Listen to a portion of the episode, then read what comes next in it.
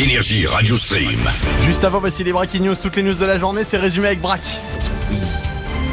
Les Bracken News. Et une info euh, réseau très importante ce soir dans les Breaking News. On va notamment parler d'une application qui a beaucoup bad buzzé, SNCF Connect, une étude américaine qui nous aide aussi à repérer les connards, c'est drôle.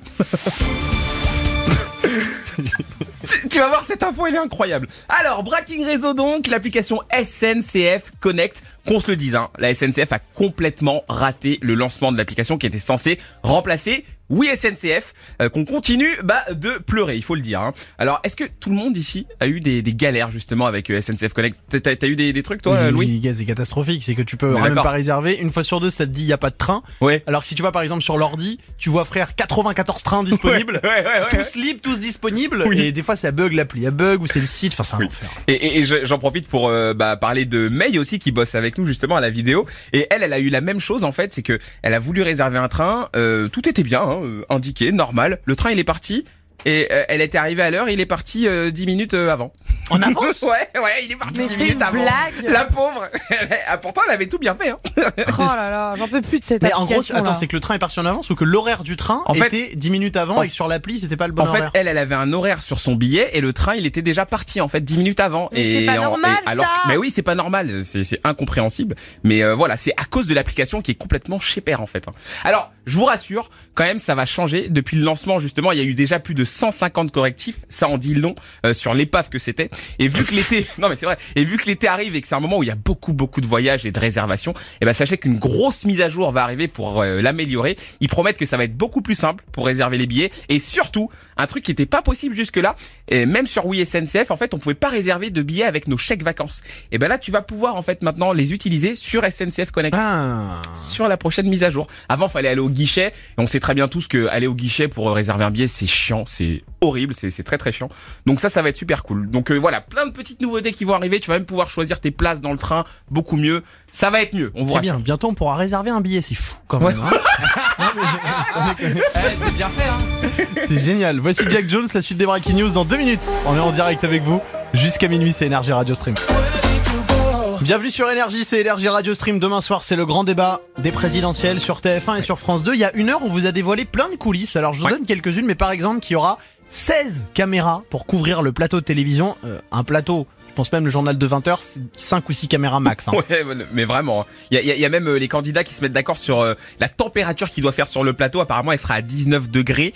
Euh, c'est ultra précis. hein. Bon, du coup, ça nous a inspiré le débat du soir qui commence dans 20 minutes. Qu'est-ce que vous pensez du débat? Est-ce que vous trouvez pas que c'est un peu trop le débat du second tour, qu'on en Ouais. fait un peu trop des caisses? Ou alors au contraire, vous trouvez ça normal que bah il y ait ces petits trucs là de climatisation à 19 degrés, de écart de 2 mètres et demi entre les candidats? Oh là là On n'est pas d'accord dans l'équipe. Il y en a qui disent bah c'est normal quand même, c'est le futur président. C'est Et les autres qui disent arrêtez vos conneries quoi. Ouais, Donc ouais. appelez-nous au standard énergie. Si vous voulez réagir, c'est gratuit. Vous nous appelez maintenant. 0800 70 42 48. On a vraiment envie d'en parler avec vous. Là, c'est la suite des breaking news avec une, une étude américaine. euh, L'intitulé est juste lunaire. Oui, ouais, ouais. C'est franchement cette news, c'est n'importe quoi. Mais je me suis dit, il faut absolument que je vous la donne. En fait, c'est dans le fourre-tout des breaking news que je l'ai classé, et il faut qu'on parle donc de cette étude. Elle est complètement folle, et je pense qu'elle peut tous nous concerner. C'est ce qu'ils disent en tout cas dedans. C'est une étude qui a été réalisée dans une université en Géorgie euh, sur 400 personnes, dans laquelle le but était d'identifier le plus gros connard possible. C'est n'importe Mais non Mais vraiment, parce qu'en fait, ils affirment, ils affirment qu'on a tous un ou plusieurs connards euh, autour de nous et qu'on peut potentiellement nous-mêmes devenir un vrai connard. Alors, avant que je vous donne les résultats dans l'équipe, pour vous, quel critère fait un bon connard? Matt. Bah c'est un connard. non, c'est pas suffisant. Un C'est critère. c'est difficile à, à décrire un connard. c'est bizarre. hyper dur. Bah c'est quelqu'un qui te veut du mal déjà. Qui te veut du mal, ok. Lulu Euh, Quelqu'un de totalement con. Quelqu'un euh, totalement qui, a con. du- qui, qui réfléchit, qui dit, des, qui dit des bêtises. Qui est égoïste. D'accord. Et Louis, Qui est égoïste, Moi, je dis condescendant. Condescendant. Putain, un connard, il est un peu péteux. il est Oui. un peu- Ouais. En fait, il est un peu au-dessus de toi. C'est le connard, il a le chewing-gum, il fait. Ouais. Pour moi, c'est ça. Et toi, Bon. c'est quoi Ouais. Moi, moi, pour moi, euh, connard, c'est le mec en fait euh, qui respecte pas les gens, tu vois, qui en a rien à foutre c'est de tout le monde. ça, Ouais, c'est un peu ça. Je suis un peu d'accord avec toi. Ce qu'on appelle un FDP. Alors, Les mots sont dits. dans ton jargon. Alors, on va voir si justement vous vous étiez dans le bon. Dans l'étude, en fait, ils ont déjà répondu que, eh ben, il s'agissait d'hommes d'âge moyen. Il y a, c'est, c'est pas beaucoup euh, de, de femmes justement. euh, voilà. Et on Et apprend non, que ce sont les... des connasses. Là, on parle des connards.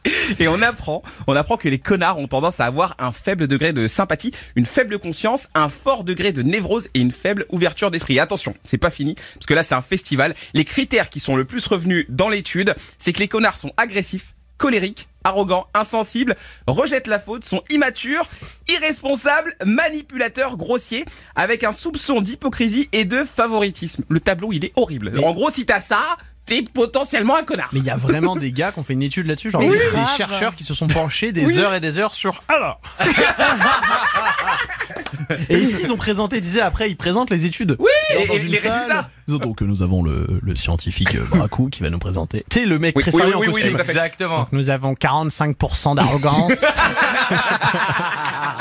Ah, les ricains ils ont que ça à foutre Mais c'est des fous, c'est Ah, pour ça que je voulais vous la C'est donner. trop c'est drôle. Sérieux. Bon nous on organise un débat, tu me diras là. hein, donc, on est on est on est sur autre C'est chose. autre chose, c'est autre chose. Euh, on parle du débat des présidentielles à 23h. Débat du soir, DDS d'énergie Radio Stream. Là, c'est les inspecteurs qui arrivent juste après Angèle et Damso. Et Damso